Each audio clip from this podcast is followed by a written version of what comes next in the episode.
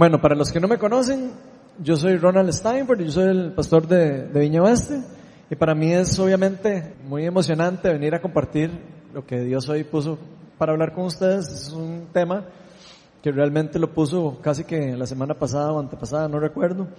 Entonces vamos a compartir de eso. Y yo creo que prácticamente todos los que estamos aquí sabemos que tenemos algún tipo de habilidad, algún tipo de capacidad, algún tipo de don, algún tipo de talento. Si yo pregunto aquí, estoy seguro que todos identifican por lo menos uno de todas esas cosas que les he dicho. Obviamente todas estas cosas son siempre dadas por Dios. Son dadas por Dios a todas las personas, inclusive a los no creyentes. Dios les da por gracia común dones y habilidades y les da un montón de regalos que ninguno de nosotros nos merecemos. No sé si alguna vez han visto alguna persona que tenga alguno de estos dones o alguno de estas habilidades sobrenaturales o muy, muy rajadas, digamos, hablemos en dones naturales y sobrenaturales en los dos, y que ustedes vean que no lo pongan mucho en práctica. No sé si les ha pasado ver a alguien que uno dice, esta persona tiene demasiado don, pero no lo usa. Y realmente, no sé si les ha pasado, a mí sí me ha pasado ver eso y es como triste, ¿verdad? Es como una lástima ver que algunas personas lamentablemente desperdician el don que por gracia se les ha dado.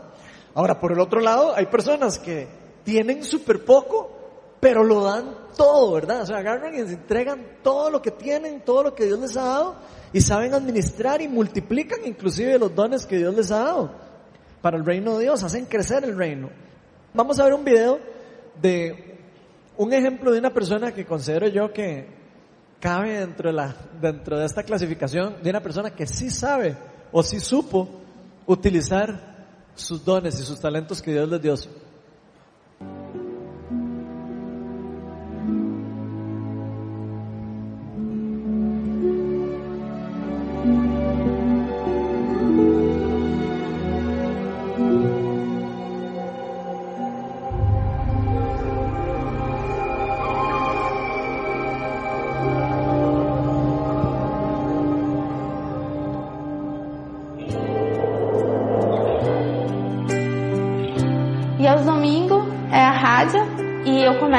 Meditação.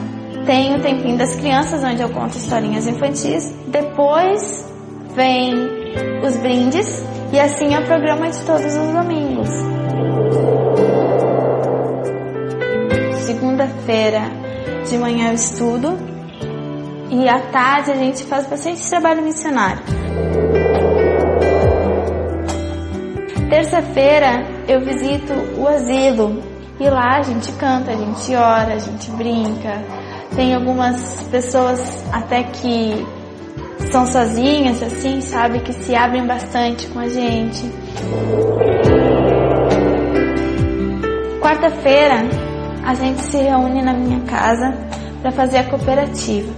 A gente faz telha, decupagem, a gente faz biscuit, vidros, a gente faz porta-retrato de EVA, a gente faz linhas de geladeira, várias coisas de artesanato. Porque as famílias que trabalham na cooperativa são famílias bem carentes. Sexta-feira eu montei um grupo de oração intercessória.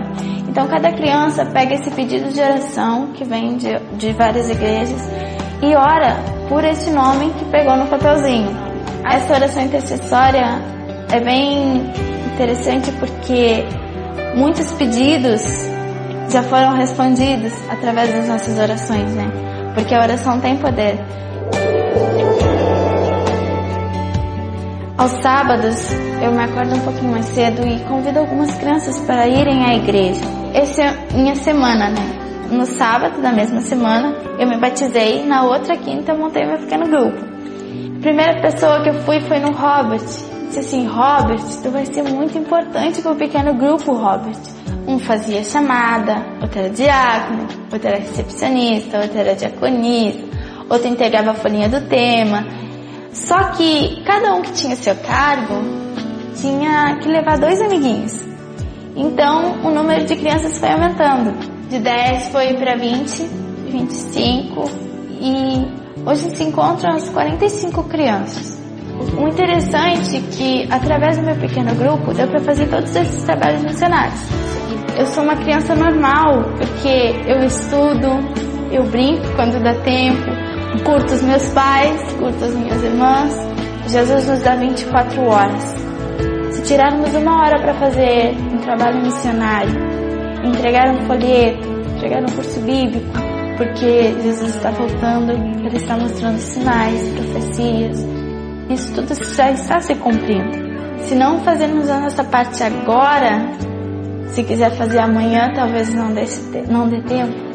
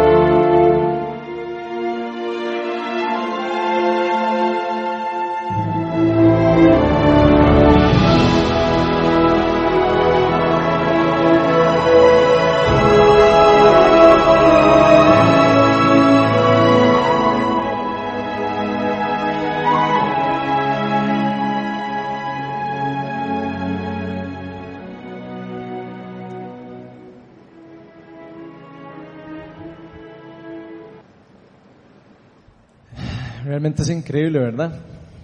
Lo que Dios puede hacer por medio de cualquiera de nosotros cuando nosotros simplemente decidimos usar y administrar nuestros dones y los talentos que Dios nos da de la forma correcta. La charla de hoy la titulé El encargo de multiplicar nuestros talentos. Pero vamos a invitar al Espíritu Santo para que nos guíe, nos ilumine e inclusive que nos hable en lo profundo de nuestro corazón hoy. Espíritu Santo, ven a nuestra vida, Señor. Despiértanos. Señor, quita el velo espiritual que a veces tenemos en nosotros, Señor, que no podemos ver más allá de lo que ven nuestros ojos en este mundo. Te pido que despiertes fuego y pasión en nosotros para poder utilizar las cosas tan maravillosas que tú nos has dado. Solo el simple hecho de estar aquí en este momento, Señor.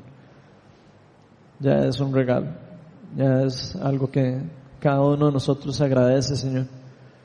Señor, invitamos a tu Espíritu Santo para que nos hables hoy con poder. Despierta nuestro espíritu. Despierta nuestra hambre de justicia y de hacer crecer el reino, de multiplicar absolutamente todas las cosas que has puesto en nuestro cargo, Señor. Ven y llénanos, Señor, y despiértanos como iglesia. Todo esto te lo pedimos en el nombre de Jesús. Amén. Bueno, hoy vamos a estar en el Evangelio de Mateo y vamos a estar en el capítulo 25. Vamos a ver los versículos del 14 al 30, eso es un pasaje un poco largo y vamos a estar leyendo hoy una de las parábolas de Jesucristo, una de las palabras que Jesús usa para ilustrarnos diferentes conceptos acerca de cómo es el reino de Dios o cómo parece que es el reino de Dios y su justicia. Algunos conceptos son muy básicos, los que Jesús muestra en sus parábolas, y otros son sumamente profundos, de pedirle al Espíritu Santo a veces que nos revele y que nos hable en, lo más profundo de nuestro corazón. Específicamente vamos a estar en la palabra que mucha gente le llama la parábola de los talentos, y dice así, Mateo 25 del 14 al 30. Dice, el reino de los cielos será también como un hombre que al emprender un viaje llamó a sus siervos y les encargó sus bienes. A uno les dio cinco mil monedas de oro. Tal vez como para ir eh, viendo algún contexto. Aquí dice cinco mil monedas de oro. En griego es pente talanto. Eso significa cinco talentos en griego. ¿Ok? A otro dos mil duo talanto y a otro solo mil heis talanto. A cada uno según su capacidad. Luego se fue de viaje. El que había recibido las cinco mil fue enseguida y negoció con ellas y ganó otras cinco mil.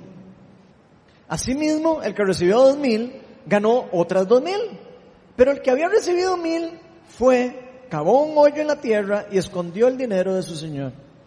Después de mucho tiempo, volvió el señor de aquellos siervos y arregló cuentas con ellos. El que había recibido las cinco mil, llegó con las otras cinco mil. Señor, dijo, usted me encargó cinco mil monedas. Mire, he ganado otras cinco mil. Su señor respondió, hiciste bien, siervo bueno y fiel. En lo poco has sido fiel, te pondré a cargo de mucho más. Ven a compartir la felicidad de tu señor. Llegó también el que recibió dos mil monedas. Señor, informó, usted me encargó dos mil monedas. Mire que he ganado otras dos mil. Su señor le respondió, hiciste bien, siervo bueno y fiel. Has sido fiel en lo poco y te pondré a cargo de mucho más. Ven a compartir la felicidad de tu señor. Después llegó el que había recibido solo mil monedas. Señor, explicó, yo sabía que usted era un hombre duro, que cosecha donde no ha sembrado y que recoge donde no ha esparcido. Así que tuve miedo y fui y escondí su dinero en la tierra. Mire, aquí tiene lo que es suyo. Pero su señor le contestó, siervo malo y perezoso. Así que sabías que cosecho en donde no he sembrado y recojo donde no he esparcido. Pues debías haber depositado mi dinero en el banco para que a mi regreso lo hubiera recibido con intereses. Quítenle las mil monedas y dénselas al que tiene las diez mil.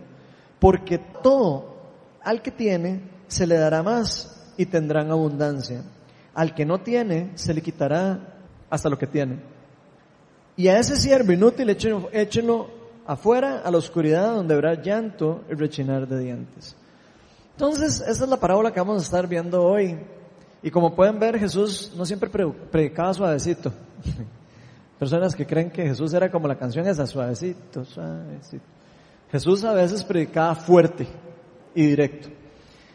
Y predicaba, eso sí, con la verdad. Siempre predicaba con la verdad. No le importaba, sinceramente, lo que pensara las personas que habían alrededor, sino lo que quería era enseñar la verdad de cómo es el reino de Dios y su lógica y su justicia, que por cierto es muy diferente a la lógica del mundo en el que vivimos.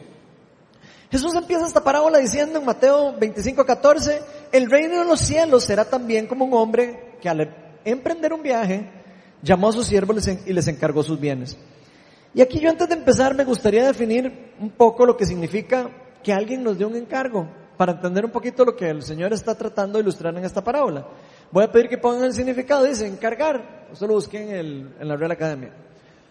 La primera definición dice poner algo al cuidado de alguien. La segunda dice pedir que se traiga o se envíe algo a otro lugar, como mandar a alguien, pedir un encargo, que alguien le traiga a uno algo. Como cuando uno le pide a alguien, vaya, tráigame algo de la farmacia.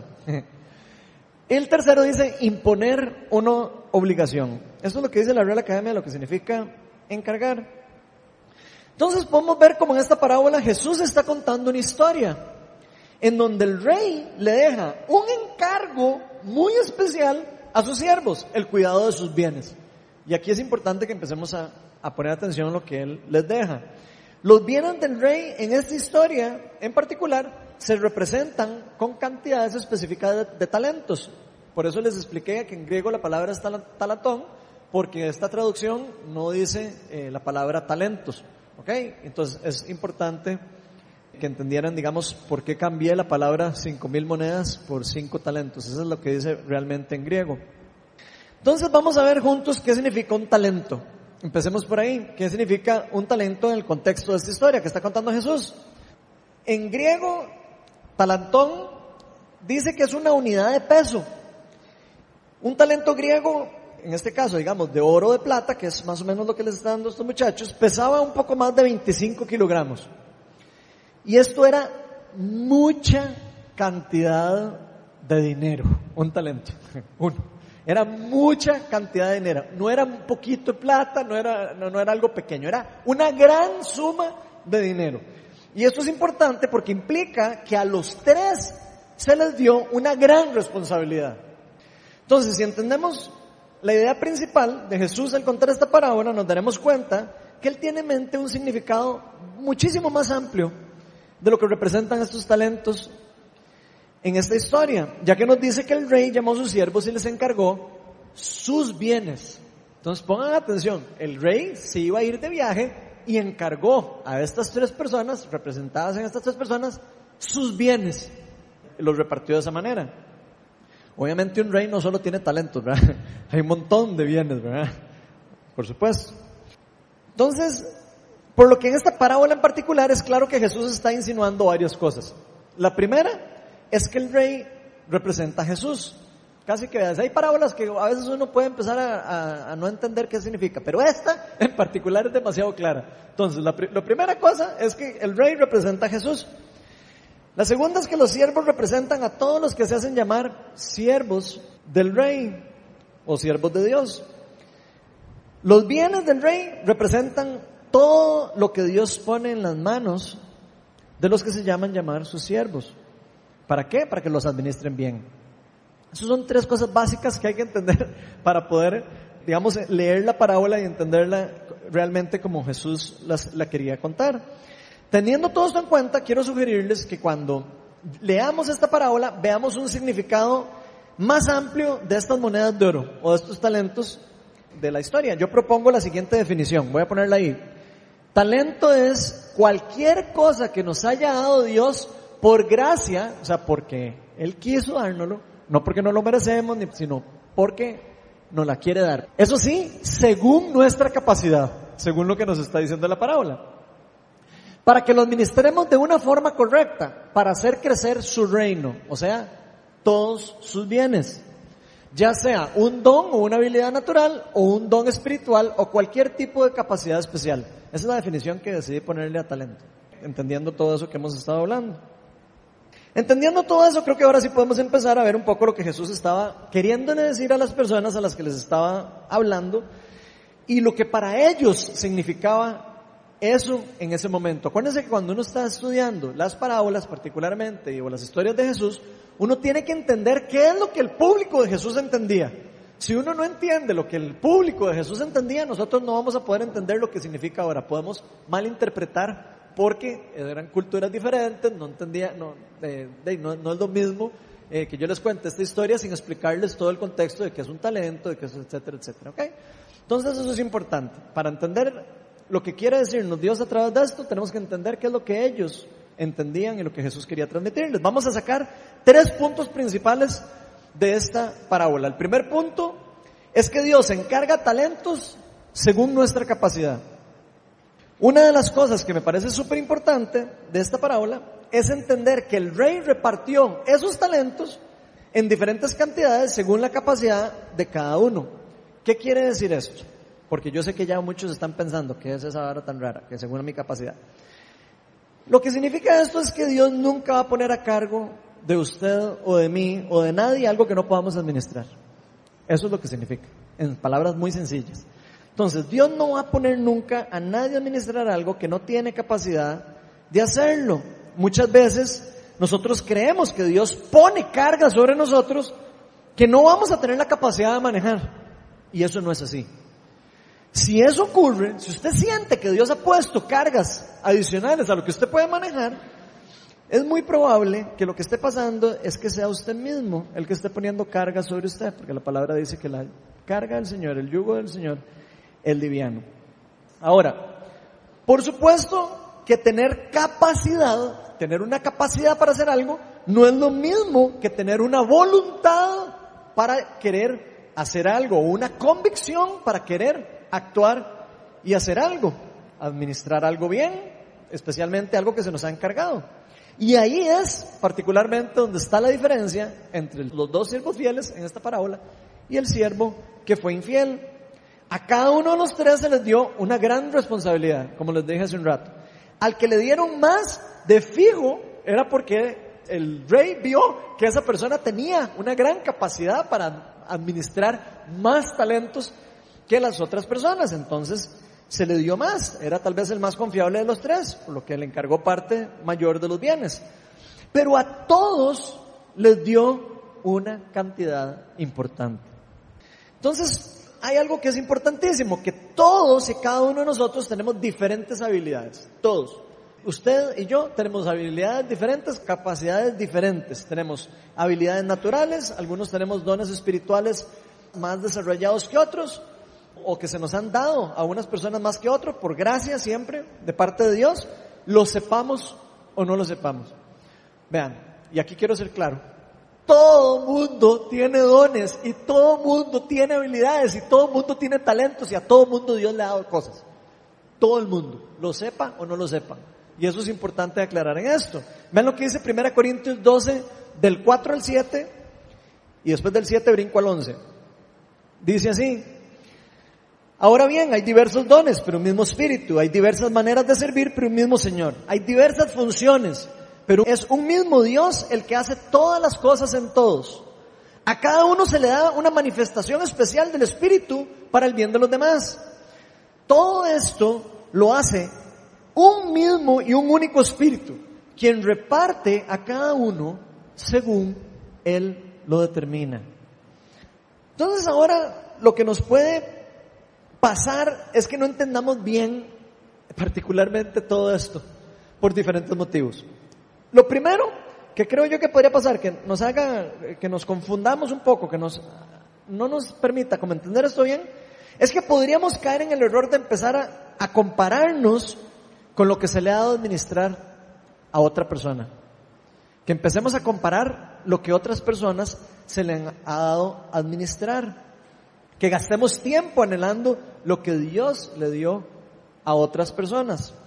Tal vez podríamos decir, ¿por qué yo tengo esta cantidad de talentos a mi cuidado y por qué esta persona tiene el doble o el triple cantidad de talentos?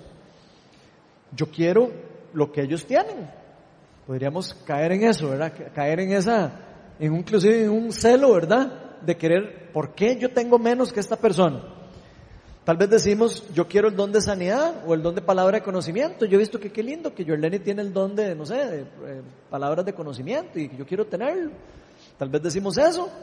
Y, no sé, tal vez en otros decimos, me gustaría tener el don de sanidad. Y veo que otras personas lo tienen y yo no. Y nos parece que sería chivísima. Y ahora, quiero aclarar una cosa. Dios puede darle a usted, si usted es un hijo de Dios, le puede dar cualquier don en cualquier momento. De hecho, si usted estudia la palabra, usted se va a dar cuenta que Dios dice que anhelemos los dones, que anhelemos los dones, que los persigamos, que los busquemos, que los pidamos. Pero independientemente de lo que nos haga falta, independientemente de lo que usted sienta que no tiene, independientemente de lo que usted sienta que quiere tener, Dios espera que nosotros actuemos primero con lo que ya tenemos. Eso es un principio. Dios primero espera que nosotros actuemos con lo que tenemos a mano, con lo que se nos haya dado. Y si no tenemos cuidado, podríamos caer en el, en el error de compararnos con otro, con otra persona, y no ver la importancia de los talentos que usted o otra persona o yo ya tenemos, o que están ya bajo nuestra administración. Y yo creo que todos podríamos desenfocarnos en esto si no tenemos cuidado. El segundo error podría ser que queramos equivocadamente creer que los dones son para satisfacer nuestros deseos, que son para satisfacer nuestros anhelos, que son solo porque yo quiero tener más de esto, quiero tener yo más del otro, o que sea para cumplir una meta que tenemos, que nosotros estamos ceñidos, que tenemos una meta, que queremos esto y que esto y que esto. Pero los dones y los talentos que Dios nos da tienen como único fin, escuche bien, tienen como único fin el hacer crecer los bienes del rey para el beneficio de los demás. Esa es la razón por la que Dios da los talentos a las personas, para el bien y la edificación del cuerpo, para la edificación de los demás y para que su reino crezca, su reino se multiplique. Y si hay algo que podemos ver en esta parábola, es que indiferentemente cuántos talentos se le dio a cada una de las personas, o, se nos haya dado a nosotros, cada uno nosotros tenemos una tarea en particular, y adivinen cuál es, administrar lo que Dios nos ha dado. Porque no son más importantes o menos importantes los que tienen más o los que tienen menos talentos. Si lo, si lo podemos ver en esta, en la parábola queda bastante claro. Ante Dios somos todos iguales. Lo que realmente importa, lo que realmente nos debería nosotros preocupar es cómo administramos lo que Dios ha puesto en las manos de cada uno de nosotros o lo que Dios nos ha encargado. Primera Corintios 3, 8 y 9. Dice lo siguiente. El que siembra y el que riega están al mismo nivel. Aunque cada uno será recompensado según su propio trabajo. Atención. En efecto, nosotros somos colaboradores al servicio de Dios y ustedes son el campo de cultivo de Dios. Son el edificio de Dios. Entonces, pareciera como que no debe importarnos a nosotros tanto la cantidad de los talentos que Dios nos haya dado a cada uno. Al final lo que Dios mide o al final lo que Dios le interesa es lo que estemos haciendo con ese talento o ese don que Él nos entregó o nos encargó. Podemos ver cómo la respuesta del rey fue igual para el que multiplicó de los cinco mil a los diez mil al que pasó de, de dos mil a cuatro mil, ¿verdad? Es exactamente la misma respuesta. A los dos les dijo, en Mateo 25, 21, si lo pueden leer, están en diferentes versículos, pero los dos les dice lo mismo, les dice, su Señor nos respondió, hiciste bien, siervo bueno y fiel. En lo poco has sido fiel, te pondré a cargo de mucho más. Ven a compartir la felicidad de tu Señor. Entonces fíjense, uno tenía menos que el otro. Los dos lograron multiplicarlo. Para el Señor fue exactamente lo mismo. Igual de bueno. ¿Por qué? Porque sabe que cada uno tiene diferentes capacidades. Entonces ahí es donde tenemos que empezar a ver nosotros y decir, ok, Dios me ha dado esto, yo tengo esta capacidad, ok, yo quiero más, tengo que administrar bien lo que tengo y si soy fiel en lo que tengo, tal vez Dios me vaya a dar más. Más o menos ese es el concepto. Esto nos enseña que el rey era amable, que el rey era generoso y que terminó premiando a las dos personas que realmente demostraron que eran siervos fieles, siervos que de verdad querían al rey, que tenían respeto, que lo amaban o que eran obedientes a lo que él les había dado y que cuidaron las cosas que él les dejó en sus manos. Y todavía lo podemos ver, podemos ver la generosidad del rey porque vemos que él, quería darles más y quiso ponerlos a cargo de más. Entonces vemos que el rey no es un rey agarrado, es un rey que quiere dar más a los siervos. Así que no nos preocupemos si es mucho o poco lo que se nos haya dado. No importa si usted siente que a usted se le ha entregado mucho o si se le ha entregado poco. Creo que por lo que tenemos que preocuparnos es por multiplicar lo que se nos ha dado, sea mucho o poco. Si lo multiplicamos, el resultado va a ser el mismo, el crecimiento del reino, y eso nos va a llevar al segundo punto de la charla. Segundo punto de la charla dice, Dios nos encarga talentos, ¿para qué? ¿Para tenerlos de horno? No, nos encarga talentos para que los multipliquemos. Para eso nos encarga talentos. No para que los enterremos, ni los guardemos debajo de la mesa de noche, ni que los escondamos, ni que los guardamos en la cama fuerte. No. Nos da los talentos para que los multipliquemos. Entonces, cuando se trata de los talentos de cada uno, no se trata de sobresalir, no se trata de convertirnos en superestrellas por los talentos. Digo, uno teniendo talentos y todo uno podría facilito, ¿verdad? Desviarse de lo que realmente, para lo que son, ¿verdad? Se trata de bendecir a las personas con nuestros talentos y hacer crecer el reino de Dios. Para eso Dios pone los talentos en nosotros. Nunca se trata de nosotros, nunca, nunca se trata de nosotros ni de nuestro conformismo, nunca. Muchas personas pueden tener muchísimos talentos. Yo he visto personas con demasiado talento pero no están haciendo nada con ellos. Y ahí es donde creo yo que la parábola es como una cachetada para uno. O sea, si usted tiene mucho talento, ¿qué está haciendo usted con su talento?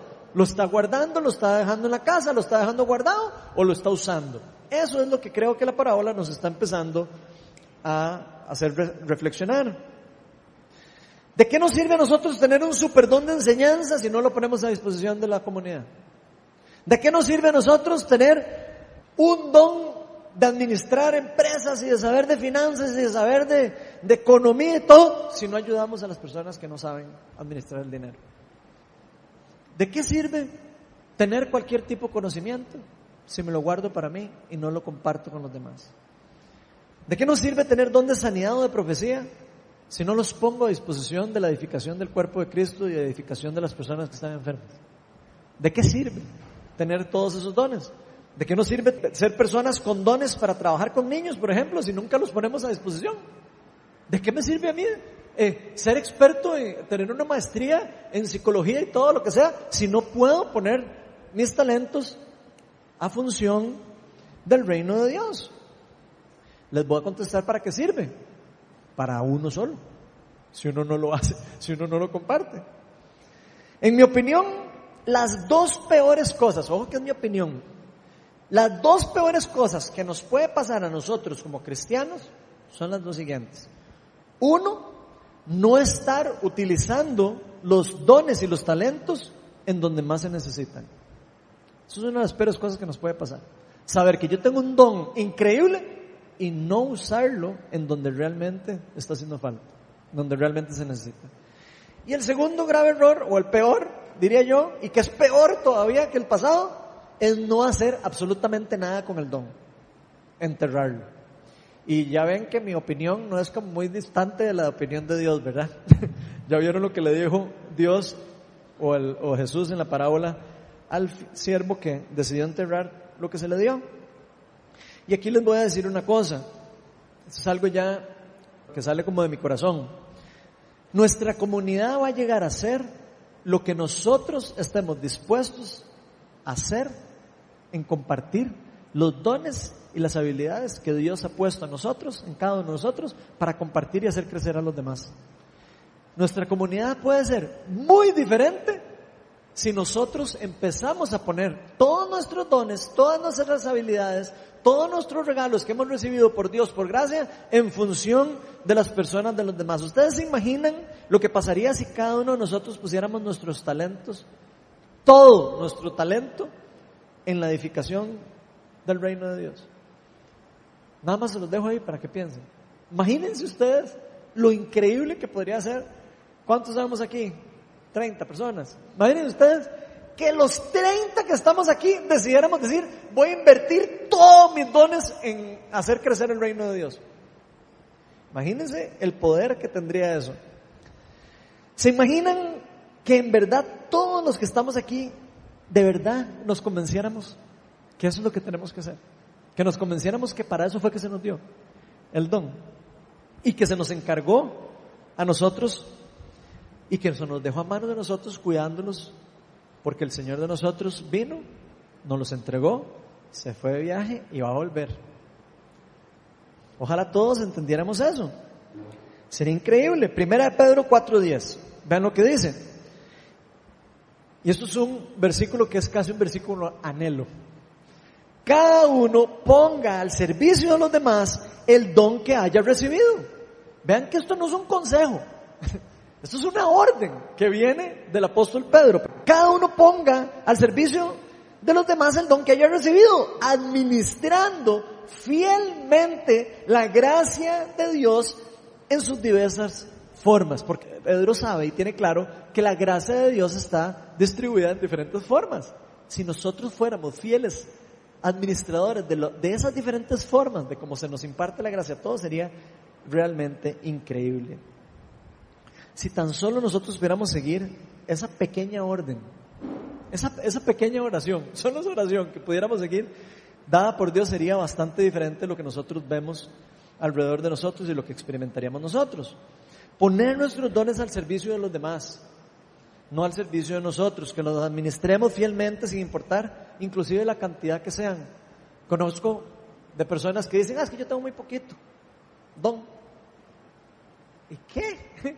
tiene muy poquito, multiplíquelo, úselo, póngalo a la, a la, disponibilidad de, las personas que están alrededor.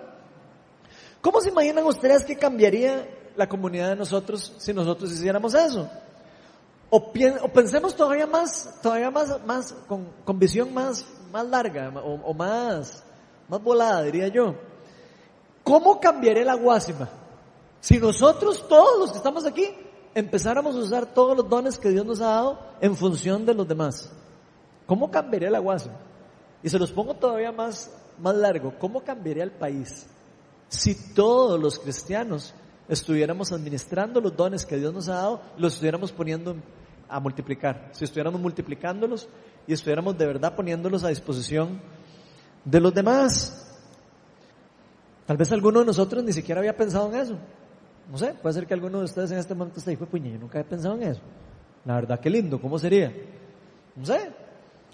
Tal vez saber cuál es nuestro verdadero papel y nuestro propósito dentro del, dentro del cuerpo de Cristo. ¿Usted sabía que usted tiene un papel dentro del cuerpo de Cristo? La palabra dice que todos somos diferentes partes del cuerpo. El cuerpo no puede caminar si no está completo. Yo no puedo caminar si no tengo dos piernas.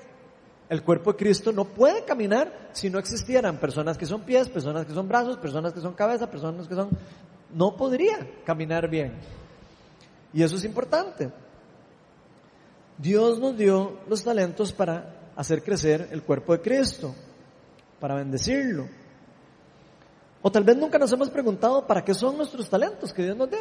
Tal vez usted ahí está sentado en este momento y está diciendo, pucha, yo aprendí esta cosa o sé esto y la verdad nunca he sabido para qué. Pregúntese. Pregúntese por qué es que usted en algún momento en su vida aprendió algo. Porque probablemente es porque usted podría estar usando eso para bendecir a un montón de personas.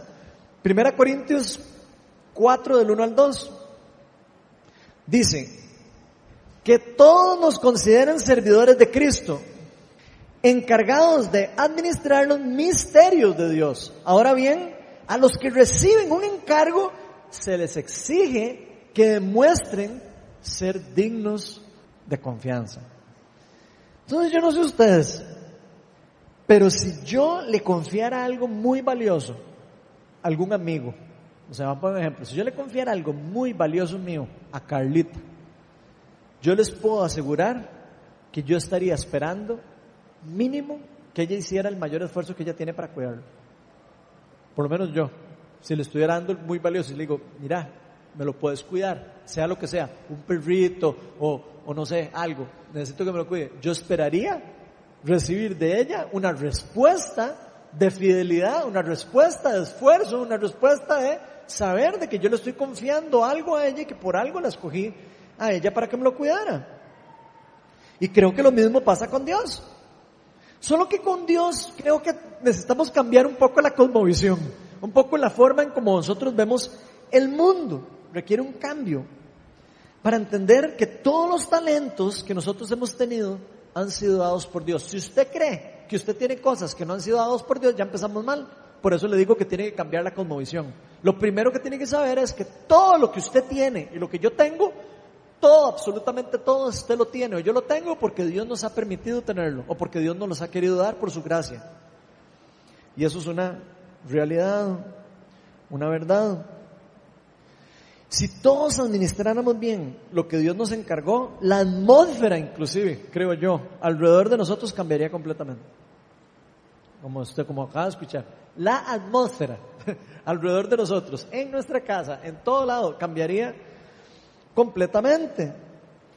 Si nosotros empezamos a cambiar de cosmovisión, empezamos a entender que los talentos de nosotros son para el bien de los demás, y yo empiezo a compartirlo con los demás, empiezo a dejarlos que se multipliquen, empiezo a compartirlos, inclusive las personas que están alrededor de nosotros van a empezar a ver algo sobrenatural en nosotros. Van a empezar a poder ver que realmente somos siervos de Dios. Van a poder decir, hay algo que tiene esta persona diferente.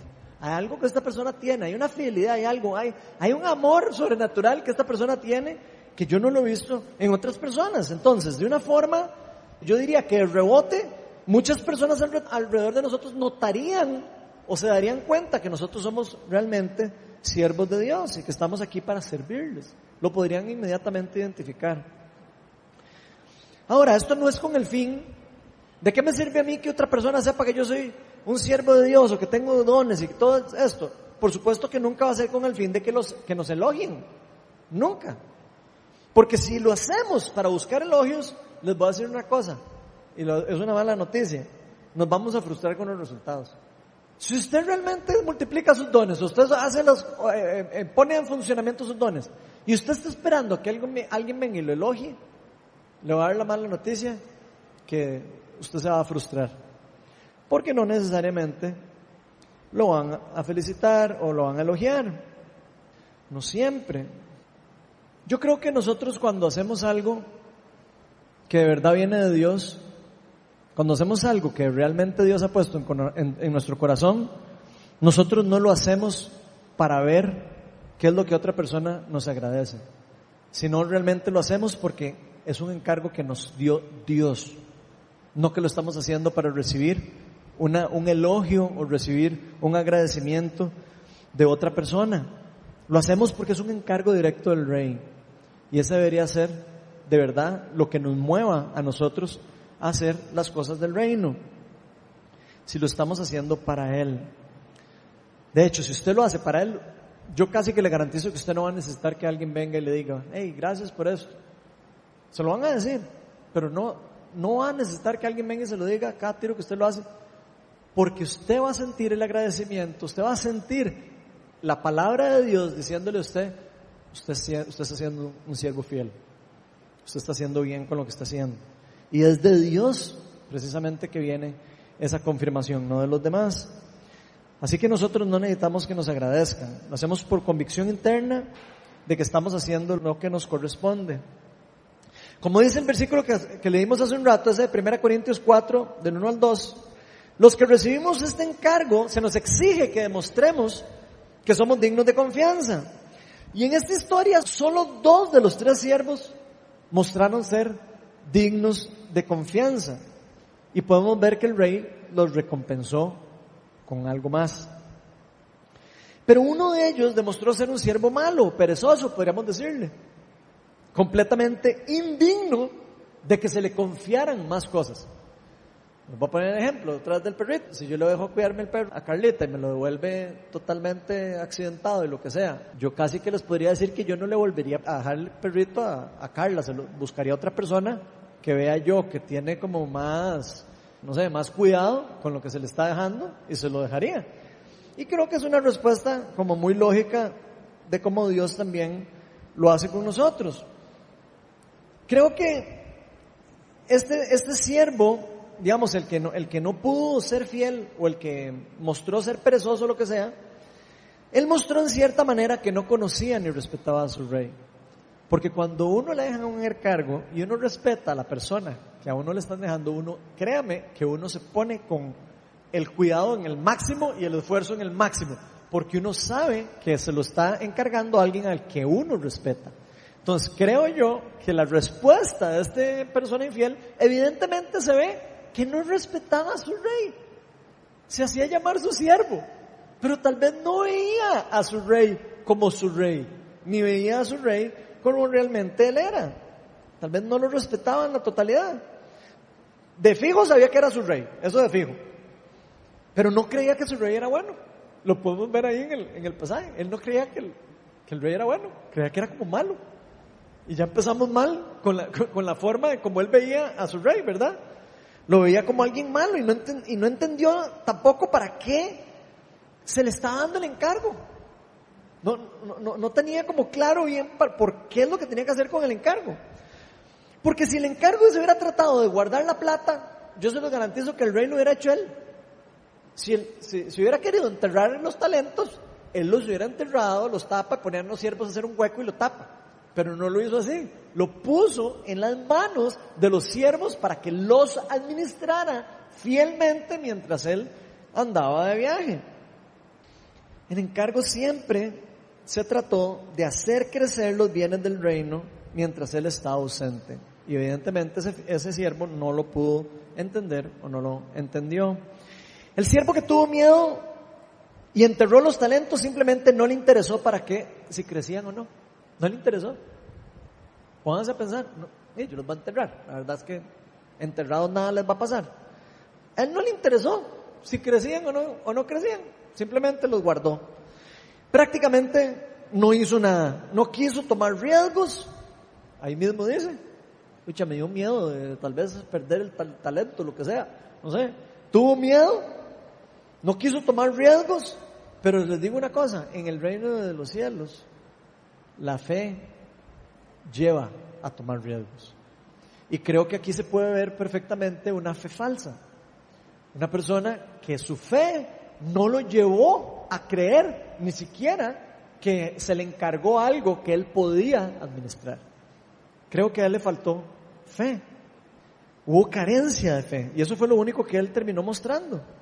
Que no quiso arriesgar y que su fe estaba en el piso.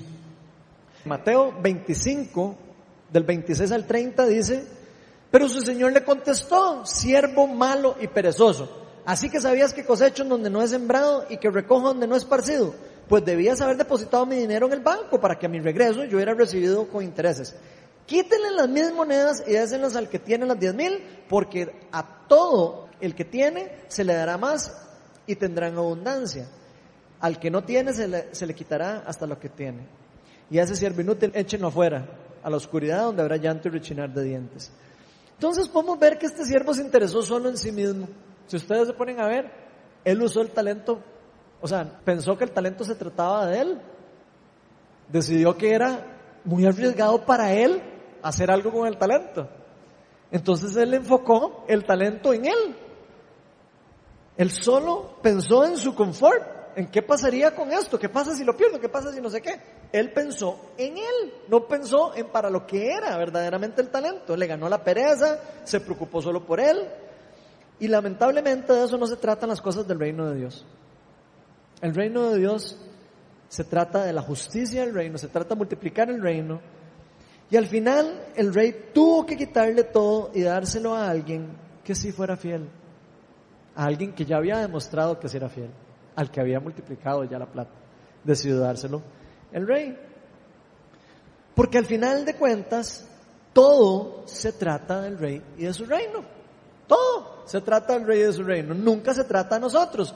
Y aquí yo voy a pedir que me pongan una frase que puse ahí arriba porque quiero que la repitamos todos porque me parece demasiado importante. Y quiero que lo leamos todos juntos. Dice, no se trata de nosotros. Se trata de que el reino de Dios se multiplique. Grábense eso. No se trata de usted ni de mí, ni de Viña Oeste, ni otra iglesia. Se trata del reino de Dios. Se trata de que el reino de Dios crezca y se multiplique. Y creo que esto es, por supuesto, es importante aclarar una cosa.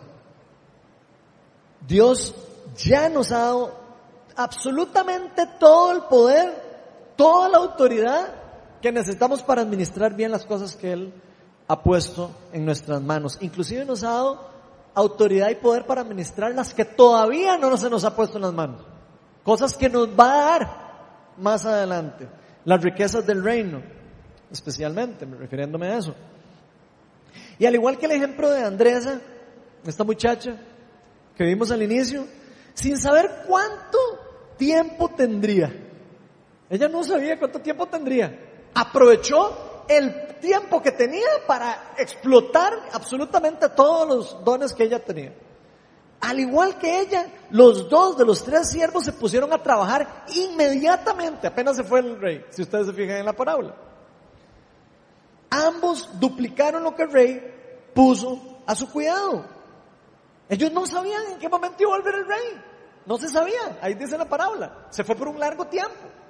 Nosotros no sabemos en qué momento va nuestro rey nos va a decir, ok, ¿qué pasó con los talentos? ¿Qué le dio a usted? ¿Qué hizo con los talentos? A ver. Los dejó guardados en la mesa de noche. ¿Y mi reino? ¿Qué pasó con mi reino? ¿Qué pasó con las personas que se están perdiendo? ¿Qué pasó con las personas que se están perdiendo de la vida eterna? ¿Qué pasó con eso? No, crean que no nos va a pedir cuentas Jesús. Jesús nos va a pedir cuentas de qué es lo que estamos haciendo nosotros con los talentos que Él nos ha dado, que en las cosas que nos ha encargado. La pregunta es, ¿qué estamos haciendo nosotros? ¿Qué estamos haciendo nosotros con los talentos? ¿Los estamos multiplicando? ¿Los estamos realmente usando para bendecir a los demás, a los que tenemos en la par? ¿O simplemente los vamos a enterrar? Eso es una decisión que cada uno tiene que tomar. Cada uno de nosotros tiene que tomar la decisión. ¿Qué voy a hacer yo con lo que Dios me ha dado? Y el tercer punto, que es el último, le puse al que es fiel con lo poco que se le dio, se le da más. Y eso es un principio del reino. Y algo a mí, por lo menos en lo personal, que me queda bastante claro esta parábola, es que si queremos más talentos de Dios, adivinen qué, debemos ser fieles con lo poco que se nos ha dado. Usted quiere don de sanidad, usted quiere don de no sé qué, quiere el don de no sé cuál. Ok, ¿qué está haciendo con su don? ¿Qué está haciendo con lo que tiene? Ya empezó a multiplicarlo, ya empezó a hacerlo. Porque eso es lo primero que uno debería preocuparse. ¿Qué estoy haciendo con lo que tengo? A ver si Dios, en su misericordia y por su gracia, me da más. En lo personal, yo aprendí, vieran que yo aprendí mucho de esto durante la etapa de la plantación de la iglesia de Viña Oeste. Porque muchos de nosotros experimentamos algo de Dios y decimos, ay, yo quiero eso. Y nos pasa a todos. Ay, yo quiero eso. Yo quiero más de esto y de aquello. Pero no entendemos que Dios es un Dios de procesos.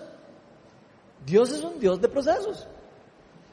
Primero debemos de ser fieles en lo poco para que se nos dé más. Y como les dije, eso es un principio del reino. Todo lo que ustedes ven ahora aquí, en Viña Oeste, adivinen qué. Es el resultado de qué? De que yo le dije a Dios, Señor, yo quiero pintar una iglesia. No. Es el resultado de fidelidad, de compromiso, de esfuerzo, de riesgos y altos. Sufrimientos, dificultades y fe en Dios. Y ojo que no se los digo para rajar, se lo estoy diciendo para que entiendan. Porque no es lo mismo llegar a un lugar donde ya está todo hecho a empezar a ver cómo es que se hace un, algo. Cómo se hace el reino de Dios, cómo se multiplica el reino de Dios. Y por eso pongo el ejemplo. Por más de un año, cuando empezamos esta iglesia, llegábamos cuántos? De dos a cuatro personas, si acaso. Ahí tienen a otra de los, de los pocos que llegaban. Y Maurencita. Éramos como tres gatos, ¿o no? Un año entero, tres personas. A veces no, les voy a decir la verdad, yo a veces decía, pucha, ¿será que era Dios me dio el talento? De verdad, digo, ¿será que Dios me dio, me encargó esta hora? Porque, pucha, no parece, ¿verdad? O sea, pareciera como que no pasa nada, ¿verdad? Pareciera como que no se multiplica, pareciera como que no se, como que no se dan buenos resultados. Orábamos por sanidad a veces y no pasaba nada. Y era como si todo estuviera en contra, más bien, de, que creciera, que se multiplicara lo que se estaba haciendo. Pero aún así, con todo el temor, el temor a fracasar, el temor a, pensar de que no es eso, que no es para mí, que no es lo que sea, todas las mentiras que el enemigo quiere meterle a uno para no multiplicar los dones, seguimos siendo fieles en lo poco. Y ahora podemos ver lo que, lo que, lo que se dio después de una semilla, de una semilla de fidelidad, de compromiso, de constancia. Para los que estuvieron aquí saben a lo que yo me refiero. Hay muchos que, saben a lo que yo me estoy refiriendo y tal vez se identifican más con el ejemplo. Porque hubo varios momentos en, que en mi mente yo decía, mejor voy a enterrar el don. Y se los digo de verdad. Había momentos donde yo decía, pucha, la verdad es que yo no sé si mejor enterrar esta varilla. ¿Por qué no? ¿Qué voy a hacer? No, no viene gente, no se multiplica, no, no pasa nada. Esas cosas pasan por la mente de las personas que ponen a disposición sus dones. Tal vez usted es una persona que ha estado poniendo sus dones y siente ese rechazo o siente esa, como ese bloqueo que está bloqueándolo. Yo quiero decirles que sea fiel, siga invirtiéndolo, siga siendo fiel con lo poco que se le ha dado. Y eh, probablemente va a ver cómo Dios bendiga eso, si de verdad es un talento que Dios le ha dado a usted. Pero es poderoso cuando hacemos algo para Dios, sin importar cómo responden. Vean, si yo hubiera respondido a mi llamado según la respuesta de la gente, no estaríamos aquí. Y se los digo de una vez para que se preparen. Para lo que ustedes vayan a hacer. Si ustedes empiezan a caminar en el reino de Dios y ustedes ponen los ojos en las circunstancias, ustedes no van a poder ver la gloria de Dios no van a poder ver lo que Dios quiere hacer con ustedes y con su propósito. ¿Por qué? Porque el enemigo se va a encargar de decirle a usted que usted no es digno, que usted no es bueno, que usted es malo, que usted no sirve y que no sirve y que no quiere y que bla bla bla bla bla bla y toda la bulla que le llega diciendo bueno, pero hay algo poderoso cuando uno dice aquí sigo y aquí voy para adelante y yo escuché la voz de Dios y yo voy a seguir y voy a seguir y voy a seguir haciéndolo. Y adivinen qué pasa en ese proceso. Muere el ego en nosotros. Muere el ego cuando uno lleva un año y no se multiplica y uno cree que se trata de uno. Hay cosas que Dios al propio permite para que uno realmente pueda entender que se trata del reino de Él. Que no se trata de un pastor, que no se trata de una persona, que no se trata de un músico, que no se trata de un adorador, que no se trata de un maestro. Se trata del reino de Dios y de su justicia. Se trata a veces hasta de morir a los deseos. A veces hay que morir a los deseos, lamentablemente, para poder seguir el llamado de Dios. muere el ego, mueren nuestros deseos. Pero al final de cuentas empezamos a vivir de una forma más genuina. Empezamos a vivir y a dar lo que tenemos sin querer el elogio. Sin querer que alguien me diga, uy, qué lindo. Empezamos a vivir porque lo hacemos para Él, porque sabemos que el talento nos lo dio Él y sabemos que es a Él al que tenemos que darle después las cuentas, no a las personas. En cierta manera hay que pagar un precio, a veces. Algunas personas dicen, no hay gloria sin cruz. Y eso es importante saberlo en el reino de los cielos. Y no fue hasta que demostramos ser fieles en lo poco que se nos dio más, después de largo tiempo de ser fiel en lo poco. No crean que ser fiel en lo poco es, sí, sí, ya en una semana fui fiel, ahora sí, denme más. No, ser fiel es ser fiel en mucho tiempo. Ahí dice la parábola que pasó mucho tiempo mientras volvió el rey, cuando las personas multiplicaron sus, sus talentos. Pero saben una cosa, finalmente todos nosotros fuimos creados para eso, para multiplicar el reino de Dios y todo lo que está en nuestras manos. Para eso Dios nos creó. Vayan, multiplíquense y llenen la tierra como imagen y semejanza. Eso fue lo que hizo Dios con Adán y Eva. Nosotros estamos hechos para multiplicar, pero para multiplicar lo bueno, para multiplicar lo que es de Dios, lo que Dios nos ha dado. Y en estos últimos versículos nos deja que Jesús no nos dejó a cargo de sus bienes para que esperáramos todos cautelosos, así, todos temerosos de que, uy, ¿cuándo va a venir? O sea, a mí me deja como un sabor esta parábola, como que precisamente eso no es lo que Él quiere.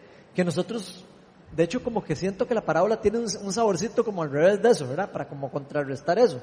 De que no esperemos esa venida del Señor como todos cautelosos, todos miedosos y todo, que no quiero hacer nada y que qué miedo y que... No, al revés, nos dejó administrando sus bienes para multiplicarnos y hacer crecer la semilla del reino que Él vino a plantar. ¿Sabía usted que Jesús vino a plantar la semilla del reino? Él vino a plantar una semilla del reino y ese reino está creciendo. Y nosotros también somos parte del crecimiento del reino de Dios. Ese reino está en crecimiento, nosotros somos parte de que eso crezca. Ahora, ojalá no confundamos el mensaje, la salvación es por gracia y no depende de nuestro esfuerzo. Pero aquí no estamos hablando de salvación. Por lo menos yo no estoy hablando de salvación, estoy hablando de lo que se hace con lo que Dios nos da a nosotros. La, la salvación es por gracia y no depende de nuestro esfuerzo. Pero cuánta cantidad Dios nos da a cada uno de nosotros de sus bienes, también depende de nuestra fidelidad, de nuestro esfuerzo y de nuestro carácter y de nuestro corazón. O sea, la salvación no depende de eso, pero cuántos bienes Dios nos da para encargar en este mundo depende, sí depende de nuestra fidelidad, sí depende de nuestro esfuerzo, sí depende de otro montón de cosas. Entonces no confundan el tema, porque se pueden confundir con lo de salvación y santificación. Al que es fiel en lo poco se le da más. Y voy a poner una palabra ahí en la, en la pantalla porque creo que es importante que repitamos. Vamos a decir todos, voy a ser primero fiel en lo poco y se me dará más. Vamos a volverlo a repetir. Voy a ser primero fiel en lo poco y se me dará más. Así que porfa, no pretendamos de verdad que dando nuestro mínimo esfuerzo Dios nos va a dar más. Porque no es así, no funciona así. Dios no nos va a dar dando nuestro mínimo esfuerzo, haciendo lo mínimo que podemos. Así no funciona. Porque como vimos al inicio, Dios nos da talento según nuestra capacidad pero nos confía cosas mayores según nuestra fidelidad. ¿Escucharon bien eso? Dios nos da talentos según nuestra capacidad, pero nos da más administrar, o sea, nos da cosas mayores según nuestra fidelidad. Y eso es también un principio en el reino. Finalmente, nuestra capacidad incluye habilidad, carácter, corazón, disponibilidad, convicción, fidelidad, amor, entre un montón de cosas. Al final nuestra capacidad significa un montón de cosas.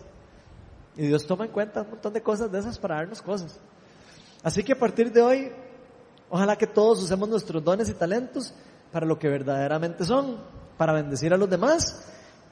Y ojalá que nunca olvidemos que ya se nos fue dado el encargo de multiplicar nuestros talentos, los cuales fueron puestos en nuestras manos ya por nuestro Rey, nuestro Señor Jesucristo. Vamos a ponernos todos de pie.